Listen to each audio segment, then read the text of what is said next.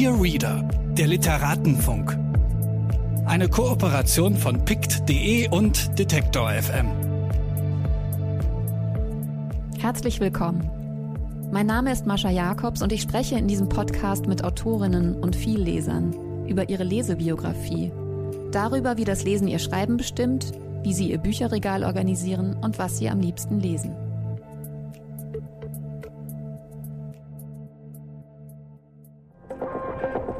Bitte widmen Sie Ihre Aufmerksamkeit unserem Werbepartner. Dieser Podcast wird ermöglicht durch mojoreads.de. Mojo ist der neue Bioladen für Bücher im Netz. Hier findet ihr alle Bücher, ob Print oder E-Book. Ihr könnt sie an jeder beliebigen Stelle Probe lesen und euch auf der Plattform über das Gelesene austauschen. Wer Bücher empfiehlt, die dann gekauft werden, verdient 10% mit. Für Rezensionen und Kurzbesprechungen bekommt ihr Credits, die ihr dann wieder für neue Bücher auf der Plattform ausgeben könnt. Mojo nervt euch nicht mit Werbung und es gibt keine gekauften Reichweiten. Richtet euch jetzt eure eigene Leseecke bei mojoreads.de ein. Meine heutige Gesprächspartnerin ist Anne Waag. Sie hat ein Sachbuch geschrieben, das gerade bei der Edition Körber erschienen ist. Wir nennen es Familie, neue Ideen für ein Leben mit Kindern. Für dieses Buch hat die 1982 in Dresden geborene Sachbuchautorin und Journalistin Familien begleitet und porträtiert, die ihre Kinder abseits der heteronormativen Kleinfamilie großziehen. Denn die Indizien häufen sich, dass ein immer größer werdender Teil der Menschen unter den Belastungen dieser scheinbar unverrückbaren Norm leidet, ihr nicht entsprechen kann oder will. Darüber haben wir im sogenannten Lockdown Light mit einer Flasche Wein und zwei Metern Abstand zwischen uns gesprochen. Wie immer stellt meine Gesprächspartnerin aber auch ihre Lieblingsbücher vor. Viel Spaß beim Zuhören. Dieses Mal ist Anne Waag zu Gast. Und du hast gerade, liebe Anne, ein Buch veröffentlicht, ein Sachbuch. Mhm. Das heißt, wir nennen es Familie. Im Untertitel Neue Ideen für ein Leben mit Kindern. Richtig. Es ist in der Edition Cover erschienen, muss man auch dazu sagen. Und du hast in diesem Buch nach Alternativen zur klassischen Kleinfamilie gesucht. Kannst du ein bisschen auffächern, welche das alle sind? Ja, also, naja, alles, was abweicht von dem klassischen Muster Vater, Mutter und ein bis drei Kinder, so habe ich das mal definiert. Also die Kernfamilie oder die Kleinfamilie. Also die mittlerweile ja auch schon gar nicht mehr so unüblichen Formen sind natürlich die alleinerziehenden Familien oder Einelternfamilien, wie man ähm, richtigerweise sagt, äh, Patchwork-Familien. Ich habe im Buch einen schwulen Mann porträtiert, der zwei Kinder adoptiert hat und die zusammen mit einem Mann, der eigentlich sein, sein Vater sein könnte, erzieht. Also vier, so ein Vier-Männer-Haushalt. Es kommt eine Regenbogenfamilie vor, also ein schwules Paar und ein lesbisches, die zusammen über Kreuz gewissermaßen zwei Kinder bekommen haben. Also mich hat eben interessiert, in, in welchen Arten und Weisen Familie schon gelebt wird jetzt. Und aber das ist der eine Teil, der praktische Teil. Und der andere Teil ist aber, dass ich mich gefragt habe, wie kommt es denn eigentlich dazu, dass, dass wir dieses Bild von Familie haben heute? Also das ähm, ist anders, als man denken könnte, nicht naturgegeben, dass äh, ein Mann und eine Frau so eine kleine Handvoll von Kindern bekommen. Und das ist ähm, eine historisch gewachsene Form. Und wie die zustande kam, hat mich interessiert. Das Buch ist so eine Mischung aus eben Interviews mit aktuellen ähm, Familien, die diese neuen Familienformen schon leben. Ja, oder Porträts, Porträts dieser Familien. Ja. Und gleichzeitig hast du dich also so in die Kulturgeschichte der Familie mhm. hineingelesen. Es ist relativ viel wahrscheinlich schon dazu erschienen, oder? Ist das? Also in meinen Augen gar nicht. Also nein, ist es nicht. Und das hat mich gewundert. Und dann dachte ich, weil mich das Thema schon relativ lang interessiert, ähm, dazu möchte ich was schreiben. Warum interessiert dich das schon so lange? Naja, als Frau in ihren Zwanzigern tritt die Frage ja irgendwann an einen heran, möchte ich sagen. Also mit der wird man dann konfrontiert oder die stellt sich halt irgendwann, weil bei Frauen dieses Kinderthema eine zeitliche Komponente hat, die ähm, nicht zu unterschätzen ist. Und bei mir war das klischeegerecht um den 30. Äh, Geburtstag der Fall. Und als der näher kam, habe ich mich eben mit dieser Frage beschäftigt. Gar nicht, ob ich Kinder haben möchte, weil das mir so selbstverständlich erschien und auch überhaupt nicht problematisch an sich, ähm, sondern vielmehr, wie ich das anstellen kann. Weil äh, meine private Situation das damals nicht zugelassen hätte. Also ich war mit einem Mann zusammen, der das nicht wollte und das von Anfang an aber auch so gesagt hat. Und dann stellte sich eben irgendwann die Frage, wie geht das? Und dann im zweiten Schritt die Frage, was ist denn, also wie kann man denn ein Kind haben, auch abseits dieser klassischen Konstellation? Ich habe damals schon angefangen, also das, ja, mich auf so einer theoretischen Ebene damit zu beschäftigen. Ich habe damals ähm, nochmal Kulturjournalismus studiert und musste da eine Masterarbeit schreiben damals.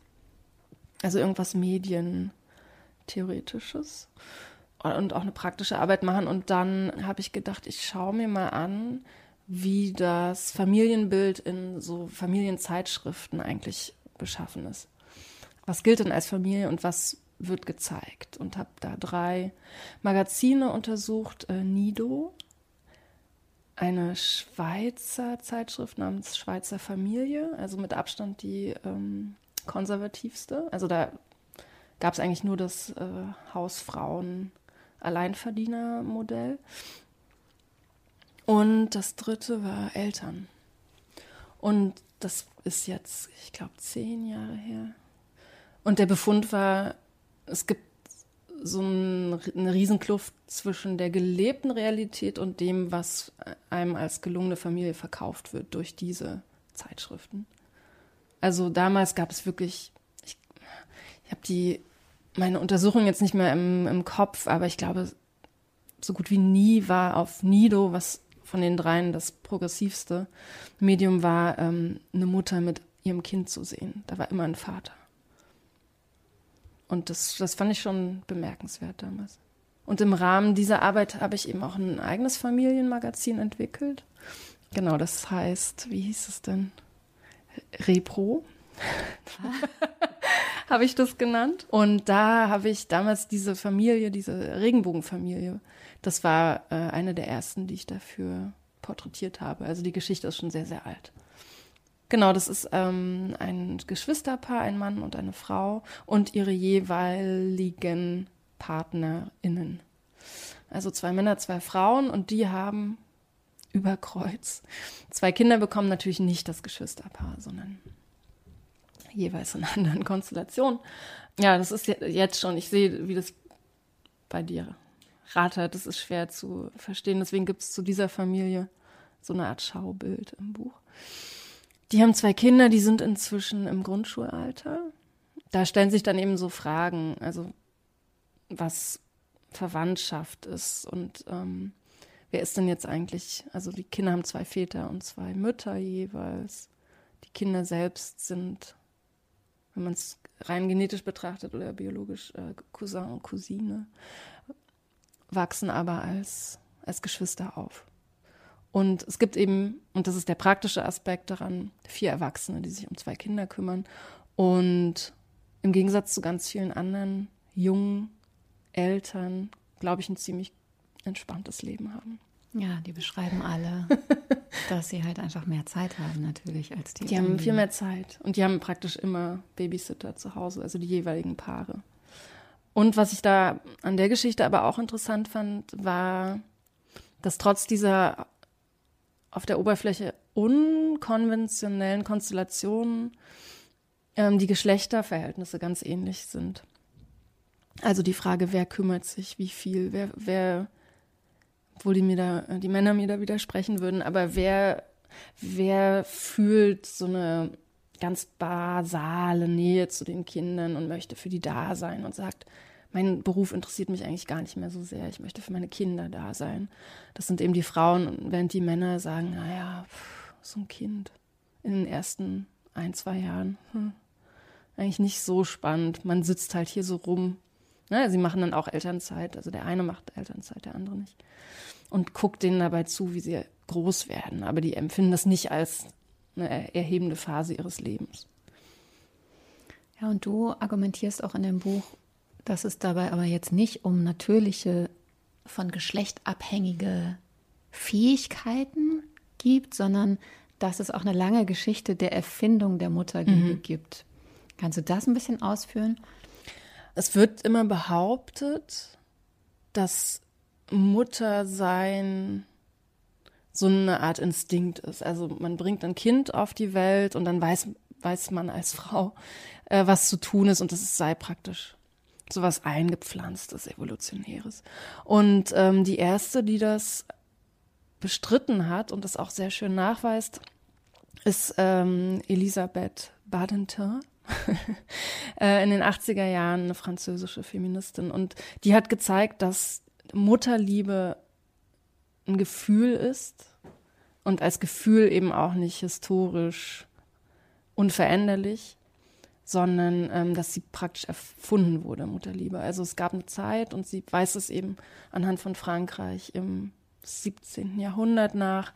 Da sagt sie eben, oder zeigt sehr schön, dass Kinder damals nicht bei ihren Familien groß wurden, sondern die wurden allesamt zu ähm, Säugammen geschickt, häufig aufs Land. Also man bekam ein Kind, ähm, die Mütter haben überhaupt keinen Grund gesehen, warum sie sich jetzt da kümmern sollten. Das äh, Stillen galt als ganz äh, unelegant und die wurden, die Kinder wurden eben zu Säugammen geschickt. Also das waren Frauen, die selbst gerade Mütter geworden waren. Das heißt, äh, da gab es einen Milchfluss und die haben sich hauptberuflich, wenn man so will, oder neben ihrer ähm, Tätigkeit auf dem auf den Feldern um Kinder gekümmert, also mehr oder weniger gekümmert. Die haben die halt leidlich versorgt mit äh, oft unpasteurisierter damals Kuhmilch und das war ziemlich schrecklich. Und äh, da sind sehr, sehr viele Kinder gestorben, bis man irgendwann entdeckte, dass es für so eine Nation gar nicht so zuträglich ist, wenn man gar keine neuen Bürger mehr hat. Und dann gab es so eine Art Umdenken und das hatte viel mit äh, Jean-Jacques Rousseau zu tun, der praktisch sowas wie Pädagogik erfunden hat damals.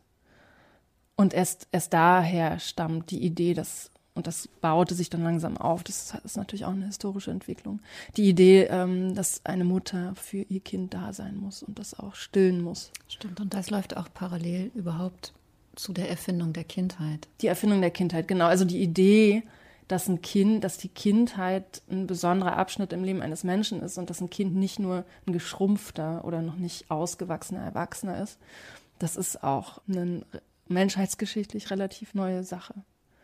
Man dachte halt ganz lange, naja, das ist halt ein bisschen minder bemittelter Mensch, um den man sich aber nicht weiter kümmern muss, natürlich, sondern der wird dann halt irgendwann zu so einem richtigen großen Menschen. Aber es gibt jetzt keine Veranlassung, äh, dem eine besondere Liebe oder Pflege zukommen zu lassen. Und äh, dieses Mütterideal, was eben seine Erfindung damals ähm, erfuhr, das, ähm, das beschäftigt uns ja bis heute ganz stark. Ich fand das auch ganz interessant, dass du herausgefunden hast, dass es im Islam und Judentum ähm, eine, den Begriff der Milchverwandtschaft ja, gibt. Wir denken ja Verwandtschaft als eine biologische Sache, also ne, gemeinsame Eltern oder Blutsverwandtschaft, wie das irritierenderweise heißt. Aber in ganz vielen anderen Kulturen ist man verwandt, wenn man zusammen isst, wenn man einen gemeinsamen Feind hat.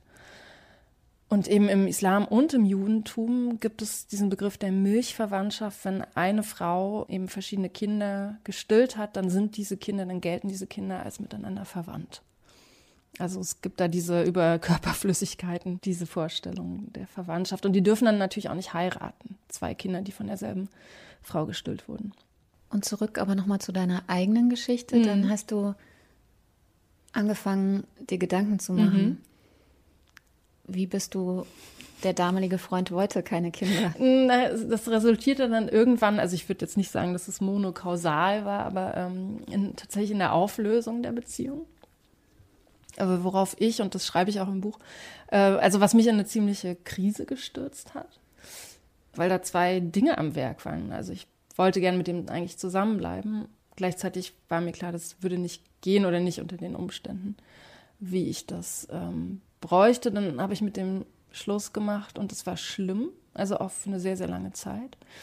Und dann habe ich praktisch, also auch wissend, dass das äh, ein bisschen ein Selbstbetrug ist, aber ich habe diese Kinderfrage und also Kinder dafür verantwortlich gemacht, dass diese Beziehung gescheitert ist. Da habe ich halt gesagt, ich möchte das nicht mehr. Ich möchte keine Kinder. Das war dann ganz klar. Das war dann klar. Gleichwohl habe ich sehr lange noch drüber nachgedacht. Also ich erinnere mich an eine Zeit, da habe ich wirklich jeden Tag diese Frage gewälzt. Ob und wenn ja, unter welchen Umständen und überhaupt und äh. also wirklich, ich habe mich wirklich lange damit beschäftigt. Und bin dann irgendwann und nicht zuletzt, muss ich sagen, auch ähm, beim Schreiben des Buches eigentlich zu dem Schluss gekommen, nee, ich glaube nicht. Du hat, beschreibst ja auch viel, wie eben klassische Kleinfamilien an ihre Grenzen geraten mhm. und wie belastend das ist. Einerseits auch für die Paarbeziehungen oder auch für alle anderen Bedürfnisse, könnte man sagen, die man sonst so hat, die man zurückstellen muss. Zumindest wenn man eben in nicht erweiterten ganz klassischen, in ihre jeweiligen Einheiten sich zurückziehenden Konstellationen lebt. Also war das, dass du dir einfach nochmal sozusagen alle Zahlen und die wirklichen Fakten vor dir gesehen hast, der Grund, warum es jetzt ganz klar war? Ja, also das hat dazu beigetragen. Natürlich, ähm, ich glaube nicht, dass man jemanden, wenn man ihm oder ihr alle nackten Fakten äh, präsentiert und die Zahlen und äh, die Zahl, die weiß nicht, ich schreibe das im Buch bei 265.000 Euro liegt oder so, ne, was Frauen an Geld verlieren, wenn sie ein Kind auf die Welt bringen, weil sie dann eben nicht mehr voll arbeiten können. Ähm, dass sowas natürlich niemanden davon abhält, ein Kind zu bekommen. Das hat mich eher in meiner Entscheidung gestärkt und ich, also mir ist ja dann sehr früh klar geworden, dass ich das gar nicht in dieser kleinen Familienkonstellation machen müsste, wenn ich es nicht wollte. Nein, ich habe irgendwann ähm, gemerkt, dass ich es nicht brauche für mein, für mein Glück. So. Und aber habe eben auch in der Recherche gemerkt, dass es, natürlich bin ich da jetzt auch ein bisschen, also natürlich alle Studien gelesen oder so gut wie alle, die es gibt und natürlich es muss ja für einen selber nicht alles zutreffen, aber so die gehäuften ähm, Indizien lassen das nicht so gut aussehen, speziell in diesem Land. Und dann ähm, passierten eben parallel auch noch andere Dinge. Und das ist praktisch die Rahmenhandlung dieses Buches. Ich wohne seit jetzt fast elf Jahren äh, in der WG mit meiner engsten und langjährigsten Freundin. Die hat ein Kind bekommen und ist damals ausgezogen aus unserer Wohnung und mit dem Kindsvater zusammengezogen. Und äh, knapp zehn Monate später war sie dann zurück in der Wohnung, weil die sich getrennt hatten. Ähm, das heißt, ich lebe jetzt seit zweieinhalb Jahren, ein bisschen länger, mit ähm, einem kleinen Jungen zusammen und eben wieder mit ihr. Und der ist ein bisschen wie mein Sohn. Also natürlich bin ich nicht voll für den verantwortlich und der behandelt mich auch nicht so scheiße, wie er seine Mutter manchmal behandelt. Äh, und er hat nicht die Wutanfälle, die er gegenüber seiner Mutter hat. Aber ähm, ich verbringe viel Zeit mit dem. Wir haben einen Alltag. Ich werde mich um, also auch perspektivisch noch mehr um den kümmern. Und wir planen, also das ist jetzt auch kein, kein Übergangsmodell oder keine Phase. Ne? Also wir planen langfristig zusammen wohnen zu bleiben. Das ist einerseits die Rahmenhandlung des Buches, mhm. aber du erzählst schon auch noch aus deiner eigenen Kernfamilie. Mhm. Und ähm, du bist in sieben Jahre lang noch in der DDR groß geworden und hast natürlich auch dadurch einen ganz guten Blick auf so das, was wir hier als Norm sehen, was ja oft eine westdeutsche Norm ist. Mhm. Das fand ich auch ganz schön, wie du über deine Eltern geschrieben hast, wie die versucht haben, die Kinderbetreuung eigentlich ganz ganz gut zu regeln. Ja. Also ich fand es natürlich sehr interessant, mit meinen Eltern dann nochmal drüber zu reden. Ich habe sehr, sehr oft meine Mutter angerufen, sie irgendwelche Details äh, gefragt. Genau, also was ich damit eigentlich versucht habe, ist zu zeigen, dass es, dass eben diese Norm auch gar nicht so maßgeblich sein muss, sondern eben meine Eltern haben schon immer oder damals eben früh versucht, was anders zu machen. Gar nicht aus so einer Überzeugung, sondern das waren eben die, also es war kein politischer Akt oder sowas. Das waren einfach ja, Gegebenheiten. Meine Mutter hat immer das Geld verdient. An irgendeinem Punkt haben sie auch eben die Kinderbetreuung oder also meine Betreuung, mein Bruder war damals noch nicht geboren, ähm, so aufgeteilt, dass sie beide Zeit hatten, an ihren jeweiligen Berufen, in ihren Berufen zu arbeiten.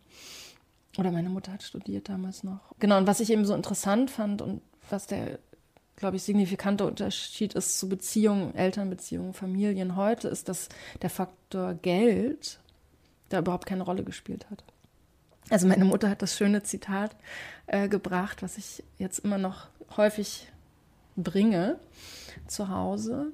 Das steht nicht im Buch, aber also, ich meinte so, hm, wir hatten doch alles. Anne, wir hatten immer Wein. Uns ging es immer gut.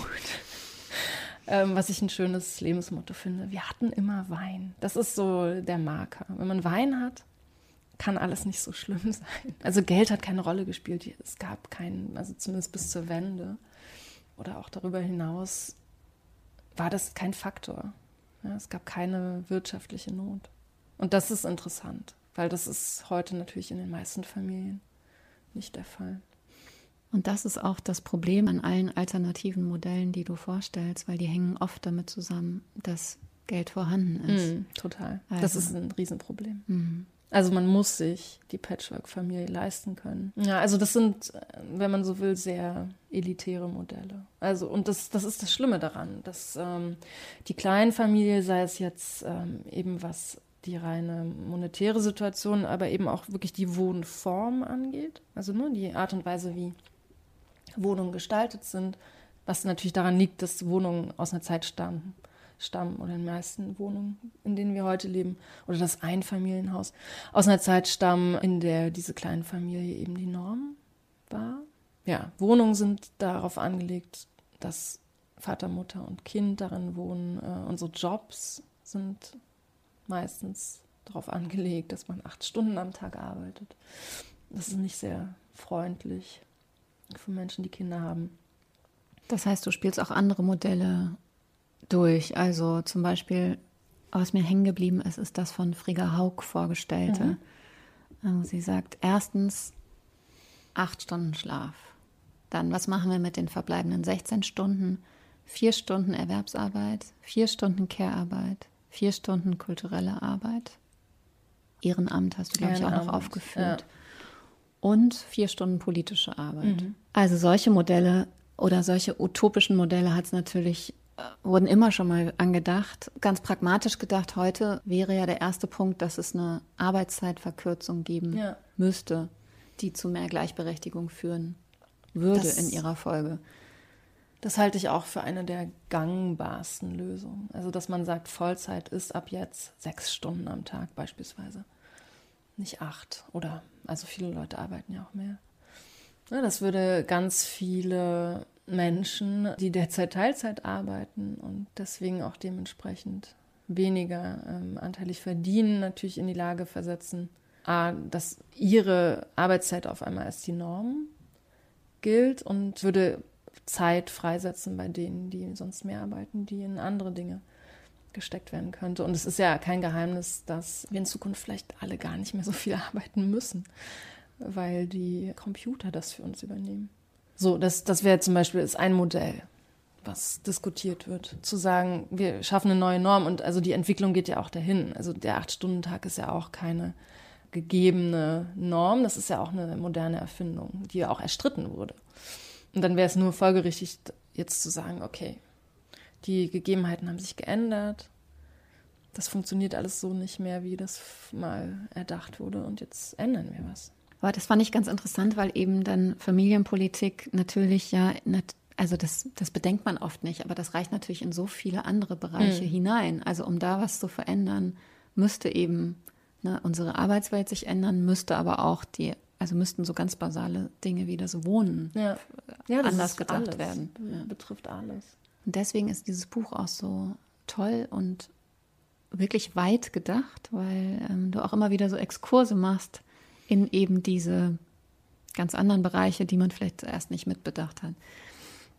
Du ähm, denkst natürlich aber auch über Reproduktionstechnologien mhm. nach. Was auch unser Verständnis von Familie in den letzten 100 Jahren mehr oder weniger verändert hat. Also der Umstand, dass jetzt auch homosexuelle Kinder bekommen können. Ja, dass Patrick Lindner zwei Kinder hat oder Ricky Martin. Dass auch Transmänner das Kinder kriegen. Transmänner mittlerweile Kinder kriegen und dann manchmal nicht Mutter genannt werden wollen. Also es gibt einen Fall, wo ein Transmann, der ein Kind bekommen hat, ähm, verfügen wollte, dass er nicht als Mutter gilt, sondern als Vater des Kindes, was nicht geht, weil jedes Kind braucht derzeit noch eine Mutter, die im in der Geburtsurkunde steht. Also. Stimmt, das ist auch noch ein Punkt, der immer deutlich wird bei jedem Kapitel eigentlich, dass natürlich die Gesetzgebung der Realität gerade total hinterherhängt. Total. Was, glaube ich, in der Natur der Sache liegt, ne, dass die gesellschaftliche Entwicklung ähm, vorauseilt und das Gesetz hinterherhinkt, die Entwicklung einholen muss. Aber ja, also der Umstand, dass eigentlich Politik nach wie vor nur gemacht wird für heterosexuelle Kleinfamilien, ausschließlich, ist frappierend. Ich fand es ganz gut, weil äh, du auch nochmal die Kulturwissenschaftlerin äh, Christina von Braun zitierst, die ein Buch Blutsbande Verwandtschaft als Kulturgeschichte geschrieben hat. Und darin schreibt sie, man muss davon ausgehen, dass die Mehrheit der Menschen auf der Welt nicht mehr Verwandtschaft über Blut, Blutsverwandtschaft ja, denken. Gar nicht die verortet das eben in der ähm, jüdisch-christlichen äh, Geschichte, dieses Konzept der Blutsverwandtschaft. Du hast nämlich dieses Zitat auch genommen und von da ausgehend dir auch außereuropäische mhm. Kulturen angeschaut. Und ähm, magst du vielleicht noch mal ein Beispiel erzählen, wie Familie ganz anders gedacht wurde und gelebt wird.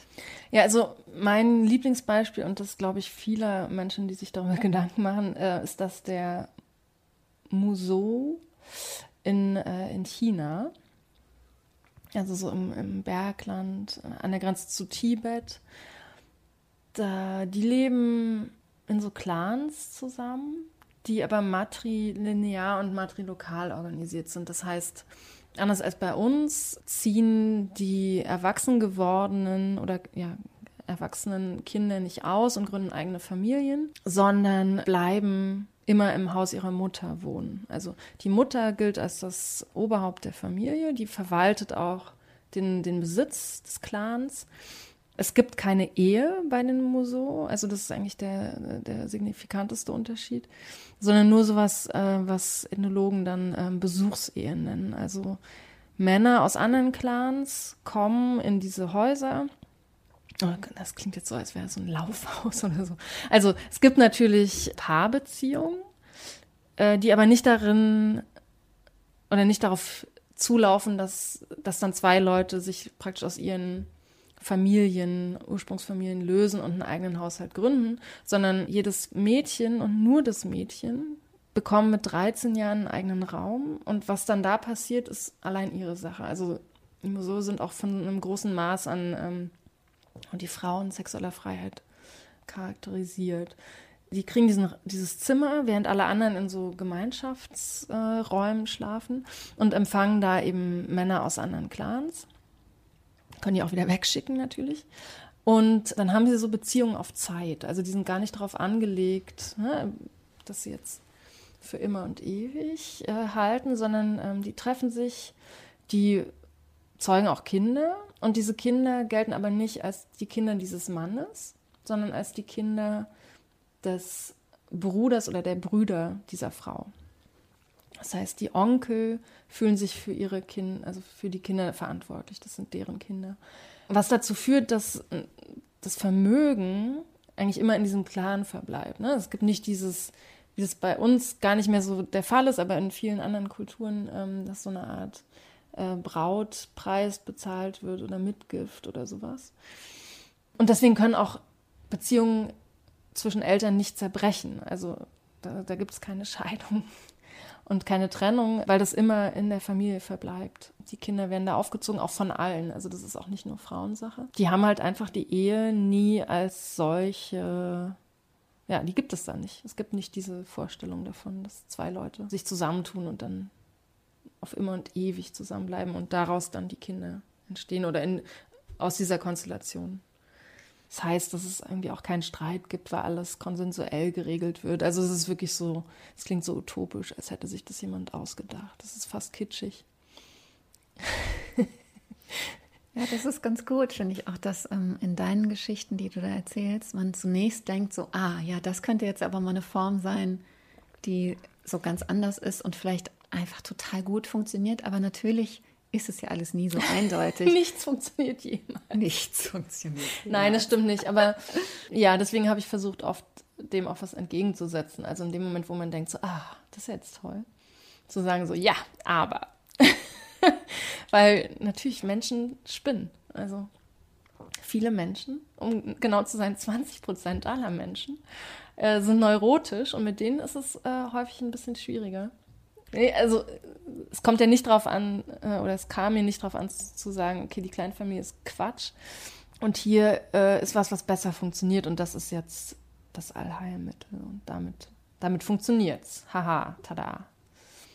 Stimmt nicht. Es bleibt natürlich immer kompliziert. Es bleibt kompliziert. Und ja. natürlich ist es für Kinder toll, je mehr verlässliche Bezugspersonen wie möglich sie haben. Nur steigen natürlich auch die Konflikte, total. je mehr Leute Klar. beteiligt sind. Also deswegen ist es ja auch total nachvollziehbar, dass zwei Leute sagen, wir kriegen jetzt ein Kind und nicht fünf Leute sagen, kommt, wir kriegen jetzt mal ein Kind. Es geht darum, Komplexität zu reduzieren in den meisten ähm, Situationen, in denen Menschen beteiligt sind. Da ist es total nachvollziehbar, das so klein wie möglich zu halten und nicht zu sagen, ah, komm, du hast jetzt auch noch eine Meinung und ja, aber deswegen würde mich bei allen erweiterten Familienformen, und das ist, macht halt auch dein Buch, würde mich natürlich dann immer sofort interessieren, okay, wie ist es dann dort geregelt? Also, ne, mhm. ne, was gibt es für Absprachen? Wie machen die das dann? Oder braucht es vielleicht ja auch keine Regeln? Also vielleicht ist ja auch eine Großzügigkeit. Großzügigkeit ist sowieso, glaube ich, das, was am allermeisten in allen in allen Situationen. Ja. Also mh, hm, ja, so richtige Regeln weiß ich gar nicht. Also wie gesagt, wir haben keine. Ich versuche mich immer zurückzuhalten. Ich weiß natürlich auch nichts. Ich bin das erste Mal mit so einem Kind zusammen. Ich weiß nicht, wie man jemanden erzieht. Ich versuche mir viel von ihr abzuschauen, wie sie mit ihm umgeht. Also ganz viel zu erklären und einfach nicht ihr in die Parade zu fahren, natürlich. Aber klar, es ist natürlich besonders in Patchwork-Familien immer die Frage, mit welchem Recht oder als welche Person trete ich jetzt dem Kind gegenüber, das nicht mein leibliches ist. Ja, aber irgendwie ist es doch verrückt. Also, weil da sieht man ja, dass diese herkömmlichen, auf Blutsbande bezogenen Verwandtschaftsbeziehungen, also auch in unserem Denken scheinbar noch eine große Rolle spielen. Ja, auf jeden Fall. Und da gibt es auch verschiedene Ansichten. Also manche sagen, ich verbringe mit den Kindern Zeit. Natürlich muss ich irgendwie meine Grenzen mit denen klären. Und ich habe das auch mit Freundinnen, mit deren Kindern ich nicht klarkomme. Wo mir dann immer gesagt wird, jetzt misch dich nicht auch noch ein, aber ich muss da sitzen und mich von dem Kind anbrüllen lassen. Also das ist, das ist auch in, in solchen Konstellationen eine schwierige Frage, inwieweit man berechtigt ist, erzieherisch einzugreifen. Du hast ein Buch mitgebracht. Ich habe ja, also du, drei. Ich habe drei Bücher eins, gedanklich mitgebracht. Eins, ähm, was auch im, in deinem Buch häufig zitiert mhm. wird. Weil es so toll ist. Es heißt äh, Messy Lives für ein unaufgeräumtes Leben. Die Autorin heißt Katie, Nachname, keine Ahnung. Rolfie. Rolfie ich würde auch Rolfie sagen, ja. Es ist eine New Yorker Autorin, äh, die auf jeden Fall das allercoolste Autorinnenfoto der ganzen Welt hat. In diesem Buch. Genau, und hier steht noch, Katie Wolfie hat zwei Kinder, sie ist alleinerziehend. Äh, mittlerweile hat sie drei Kinder von drei Männern. was natürlich schon cool ist. Und das ist genau diese Haltung, die sie in diesem Buch, was eine Sammlung von Essays ist. Also das ist eigentlich der Grundton der Essays, dass sie sagt, diese langweilige Elternrealität, das nervt alles. So geht's doch auch. Und sie macht es so toll. Ja, so und es geht eben nur, wenn es dann nicht perfekt ist. Genau, also, und sie halt lebt ein sehr unperfektes Leben. Also sie erzählt an einer Stelle, wie sie, also was für ein Glück darin liegt, dass sie ne, ihren Babysitter anruft. Die kommt dann, kümmert sich um ihre zwei, damals noch zwei Kinder. Sie geht aus, hat ein Date mit irgendeinem Mann, übernachtet bei dem, steht morgens früh auf und kommt natürlich völlig ungeduscht und fertig ähm, morgens früh nach Hause. Und ähm, was, ja, was für ein Glück das ist. Einfach diese, also dass sie das machen kann und dass es ganz vielen Paaren ähm, einfach verwehrt ist, äh, zu sagen, ich hab, bin heute nicht Elternteil, ich habe heute ein ganz anderes Leben. Und wie die dann, das beschreibt sie ganz schön, wenn sie dann mal frei haben, zusammen ins Restaurant gehen und ihre Freiheit genießen wollen und dann aber eigentlich trotzdem den ganzen Abend über den Babysitter reden oder wie es den Kindern jetzt in der Schule geht und so. Und das, äh, das macht sie toll. Das ist ein wahnsinnig schönes Buch. Oder sie ist eine ganz tolle Autorin. Ja, genau. Es ist relativ frech geschrieben. Es ist frech, obwohl frech natürlich ein ganz schreckliches Wort. Ne? Ich hab, aber du hast mein Zögern gehört. Ja. Ich habe überlegt, wie man es so, wie so ein frecher Haarschnitt. Ja, oder sie schreibt auch ne, jetzt an der Na, Stelle. Oder vielleicht ist es sehr unverblümt. Ja, äh, gesprengte Ketten. Da schreibt sie, wie es ihr nach ihrer Trennung ging. Dass alle zu ihr kamen, ne, der Trennung von ihrem ersten Mann. Und sie so, mm, oh Gott, es muss dir so schlimm gehen. Und sie sagt so, nee. Also das Schlimme an der Trennung ist ja die Zeit, die ihr vorausgeht. Und was für eine Intensität diese Zeit ist und wie gut sie, wie viel sie geschrieben hat und dieser Wahnsinn, der in dieser Zeit liegt. Und also eigentlich versucht sie so jedes Klischee, das es gibt, zu unterlaufen und macht das ganz toll. Und sagt eben, ich würde dieses Buch, was ich damals geschrieben habe, nicht gegen ein paar Jahre mehr Glück eintauschen. Also auch dieses Bekenntnis zum Unglück, das ist, das ist was wert. Es ist besser als so eine temperierte Existenz oder so, so eine beigefarbene, abgesicherte Existenz. Und das ist eine Textsammlung, die ist äh, 2018 erschienen. Ja. Die Texte sind teilweise älter. Also ich glaube, relativ bekannt ist sie geworden über, mit einem Essay über ähm, Mad Men. Und da hat sie, ich weiß gar nicht mehr wo, darüber geschrieben, woher eigentlich unsere Faszination für diese Serie stammte damals. Also eine Serie, in der eben betrogen wird, in der alle schon mittags ähm, hart Alkohol trinken. Und dass es eben ein Spiegel dessen ist, äh, wie aufgeräumt und sauber und gesund die Gegenwart ist und ähm, das ist eigentlich so ein Sehnsuchtsort ist. Madman, 60er Jahre. Genau, sie sagt dann irgendwann, sie ist natürlich keinesfalls dafür, Affären verherrlichen zu wollen, aber eigentlich ist das ihr Punkt, zu sagen, so alles, was die äh, lauwarme Existenz aufwühlt, ist gut. das macht sie so, so toll, das macht sie so amüsant. Das habe ich sehr, sehr gern gelesen. Das Interessante ist, und wahrscheinlich kompletter Zufall, aber alle alle drei Bücher, die ich mitgebracht habe, habe ich äh, vergangenes Jahr gelesen. Es war ein sehr gutes Lesejahr. Hattest du auch so Phasen in deinem Leben, wo du gar nichts gelesen hast?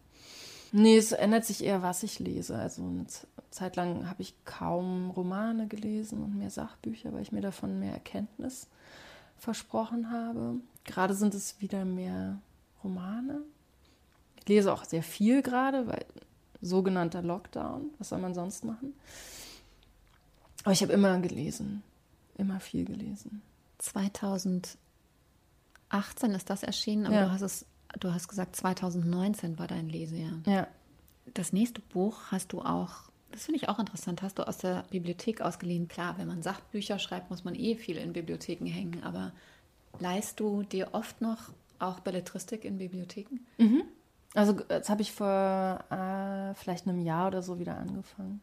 Ich gemerkt habe, dass, also mir geht es gar nicht darum, so eine große Bibliothek aufzubauen. Also ganz viele Bücher behalte ich auch, weil da Erinnerungen dranhängen oder das hat mir jemand geschenkt oder das ist von jemandem, hat jemand geschrieben, den ich kenne oder so.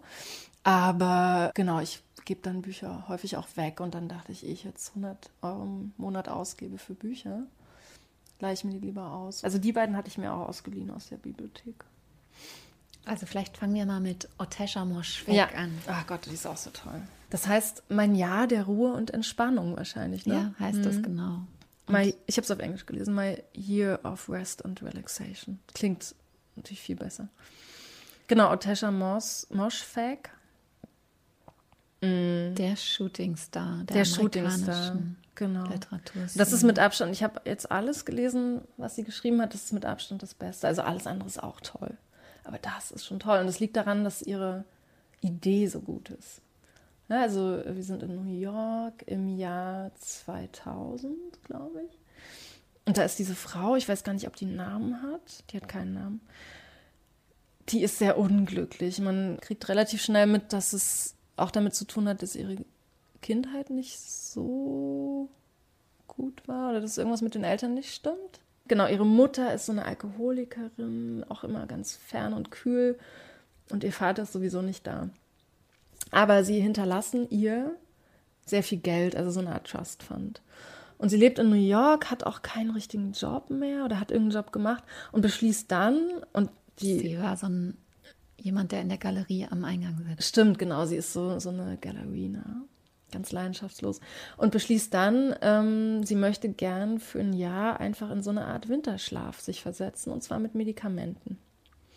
Und das beschreibt sie. Und dann gibt es eine zweite Person über lange Strecken. Das ist die einzige andere Person, die vorkommt. Das ist äh, eine sehr ätzende Freundin. Reaver. Reaver, genau, die sie aus der ich glaube, aus der Highschool oder so kennt, die eigentlich sich nur für ihr eigenes, äh, ihre eigene Erscheinung und ihr Gewicht äh, interessiert und auch immer nur darüber reden will und sie immer besucht. Genau, und diese namenlose Ich-Erzählerin fällt eigentlich immer nur so aus einer Bewusstlosigkeit in die nächste, wird auch ganz dünn. Weaver findet das natürlich äh, bemerkenswert, sagt immer so, Gott, du siehst so gut, so gut aus. Genau, sie geht immer zum Psychiater und lässt sich eben neue äh, Medikamente verschreiben, um einfach eigentlich ja nicht mehr sein zu müssen, um nicht mehr. Es ist ja so eine Art Selbstmord, aus dem es so eine Rückkehr gibt. Aber passieren dann nicht immer mehr Dinge? Da passieren dann auch Dinge, genau. Schläft, also genau. Die, man weiß, ich glaube, die Ebenen ja. ver mischen sich dann. Ne? Also genau, also sie hat dann, sie finden, sie wacht dann auf und dann liegt da auf einmal so ein Pelzmantel und dann hat sie Fotos auf einer Kamera von so einem auch ziemlich ätzenden Künstler, mit dem sie anscheinend so eine Affäre angefangen hat, aber sie kann sich nicht mehr erinnern. Es ist, es ist wahnsinnig toll. Was sie halt sehr gut kann, ist so sehr einsame Menschen beschreiben. Ne? Also Eileen, der Roman, der davor erschienen ist, handelt von einer Lehrerin, die eigentlich alles hasst. Die hat einfach so eine Unerbittlichkeit und so, die hat einfach gute Ideen, Otesha. Was ganz komisches, das habe ich bei Filmen und bei Büchern, dass ich sobald ich was fertig gelesen habe oder geschaut habe, nicht mehr weiß, wie es endet. Das heißt, ich weiß nicht, wie das Buch ausgeht. Ich weiß, dass sie überlebt. Ich glaube, 9-11 Genau, 9-11 passiert, genau. Das ganze Buch spielt ja vor dieser Zeit. Das dritte Buch. Mm, oh Gott, das ist auch so toll. George Saunders. Mm ein, auch ein Erstlingsroman. Ja, ein sehr später. Also genau, der ist eigentlich für Kurzgeschichten bekannt. Ich kenne, ich habe seitdem nichts mehr von ihm gelesen. Aber das Buch war auch so eine Freude, von vorn bis hinten. Ähm, Lincoln im Bardo heißt es auf Deutsch. Da geht es darum, dass, ähm, wie man weiß, Abraham Lincoln, der US-amerikanische Präsident, 1862 seinen Sohn verloren hat. Der ist gestorben, ich weiß gar nicht woran, irgendeine Krankheit. Äh, Willy. Und ähm, dass man auch weiß, dass Lincoln nochmal an das Grab von Willy gegangen ist damals. Und äh, George Saunders macht daraus oder spinnt das sofort, dass er den Weg Willys in so eine Art Zwischenreich verfolgt. Also was im, im tibetanischen ähm, oder in der tibetischen äh, Glaubenswelt Bardo heißt. Wir würden wahrscheinlich sowas wie Jen, na, es ist eben auch nicht das Jenseits, es ist sowas dazwischen. Es sind so, also die Geister der Toten hängen da so fest, weil sie nicht, glaube ich, nicht losgelassen werden können von ihren Überlebenden. Also ähm, zwischen diesseits und ja, jenseits. Genau, und äh, es gibt diese, diesen Begriff Limbo.